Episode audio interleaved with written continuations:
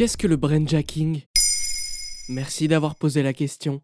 Une étude Visa et Wakefield publiée en 2022 estime que 33% des Français ont déjà été victimes d'arnaques sur Internet. Aujourd'hui, même si l'on connaît bien les techniques utilisées par les fraudeurs pour nous piéger, comme le phishing par exemple, il est encore possible de se faire avoir. D'ailleurs, une arnaque parfois difficile à déceler sévit particulièrement sur Internet ces derniers temps, le brandjacking.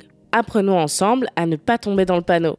Ça veut dire quoi, brainjacking C'est un mot valise, issu de deux mots anglais. Brand, une marque, et hijacking, détournement ou piratage. Cette technique consiste à usurper l'identité d'une marque en créant un faux site web ou en vous envoyant de fausses offres promotionnelles par mail, texto ou même sur les réseaux sociaux.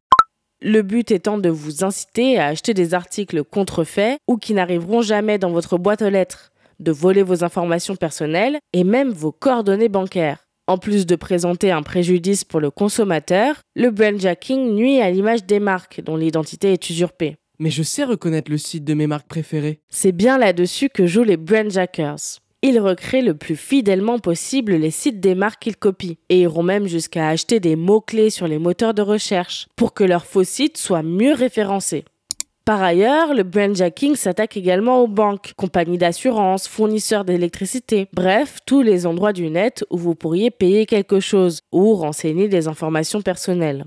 Comment reconnaître un site brandjacké Comme on dit, le diable est dans les détails. Il va donc falloir endosser le rôle d'un enquêteur chevronné pour repérer ce qui cloche.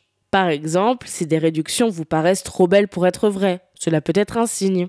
Également, si vous avez cliqué sur une offre depuis les réseaux sociaux, vérifiez bien l'adresse du site. Il y a des fois des petites fautes qui ne trompent pas, comme une lettre manquante, une extension illogique, .fr pour un site étranger par exemple. Enfin, sur le site, regardez la qualité d'image des logos. S'ils sont pixelisés, cela veut souvent dire qu'ils ont été volés. Et que faire si on en est victime? Prenez des captures d'écran du site, des mails, des SMS, de votre relevé bancaire, de tout ce qui pourra servir de preuve pour dénoncer l'escroquerie si vous décidez de porter plainte ou au moment d'avertir votre banque.